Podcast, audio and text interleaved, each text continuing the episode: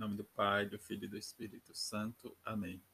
Sexta-feira da 25ª semana do Tempo Comum. Evangelho de Lucas, capítulo 9, versículo de 18 a 22. Aconteceu que Jesus estava rezando no lugar retirado e os discípulos estavam com ele. Então Jesus perguntou-lhe: Quem diz o povo que eu sou? Eles responderam: Uns diz que é João Batista, outros que é Elias, mas outros acham que és algum dos antigos profetas que ressuscitou. Mas Jesus respondeu: E vós, quem dizeis que eu sou?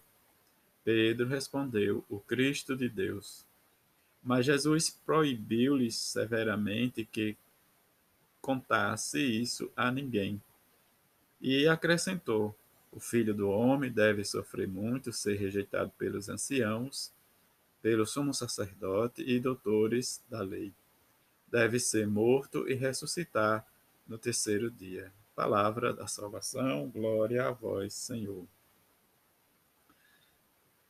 A pergunta de Jesus é bem para nós: quem dizeis que eu sou? Nós podemos dizer muitas coisas de Jesus para o outro mas para mim, quem é Jesus? Aí vem a reflexão que Lucas nos apresenta nesses poucos versículos de hoje, para que possamos refletir e responder para nós, no nosso íntimo, do nosso coração, como o próprio Jesus nos ensina, lá, né, diz no nosso quarto, quando fechamos a porta para rezar ao Pai. A oração é a resposta para todas as nossas, para toda a nossa vida, melhor dizendo. Mas rezar nos custa porque precisamos assemelhar a pessoa de quem rezamos.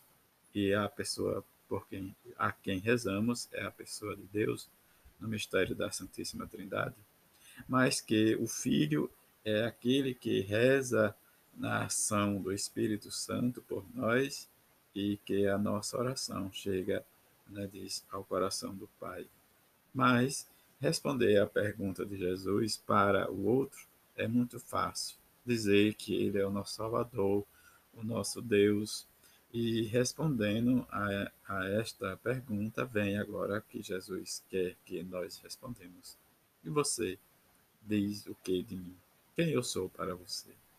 E aí vai realmente Pedro né, responde, né, diz o Cristo de Deus. Mas diante da proibição de Jesus para com eles, nós vamos perceber que a ação é naquele momento em que eles, ele responde para Jesus e seus companheiros que ele é o Cristo. E descobrir quem é o Cristo, precisamos sempre estar atento à ação do Espírito Santo em nós. Por mais que os contemporâneos de Jesus não tinham ideia clara né, de como precisaria, era necessário, mas Pedro vai fa falar ou vai compreender que tipo de Messias é Jesus. Não aquele guerreiro valente, mas aquele que realmente vai expulsar do nosso coração toda a nossa maldade, a inveja, o ódio, a insegurança, mas que Jesus é o Messias, nós temos certeza. Mas a fé vai afirmar isso em nosso coração Talvez nós estejamos escravo né, de, na, na, dentro de uma escravização de um sistema ou da nossa vida em que nós não adentramos na misericórdia do coração de Jesus. E entender a verdadeira identidade de Jesus é realmente entender que ele é o Cristo de Deus, o Messias. Mas não é, como nos diz o Evangelho de Mateus, não é a ação humana que vai descobrir isso em nosso coração, mas é a ação do Espírito Santo de Deus que reza e pede por nós.